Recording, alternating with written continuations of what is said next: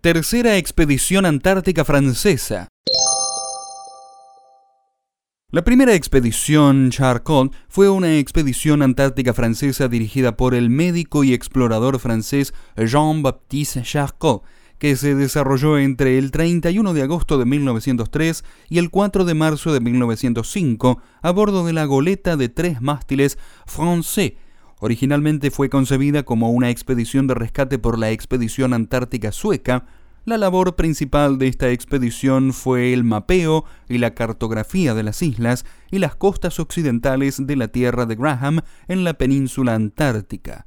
Exploraron una sección de la costa y bautizaron la tierra de Lubeb en honor del presidente de Francia.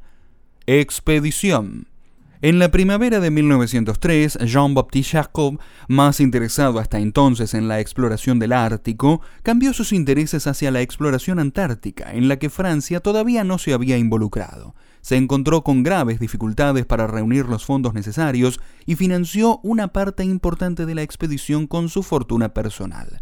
De todas formas, obtuvo subvenciones del Ministerio de Instrucción Pública, de la Sociedad de Geografía, de la Academia de las Ciencias y del Museo de Historia Natural. Además, lanzó una suscripción en el diario francés Le Matin que le reportó 150.000 francos oro. El presupuesto total de la expedición se elevó a los 450.000 francos oro. La expedición fue patrocinada por el presidente de la República Francesa, Émile Lebet.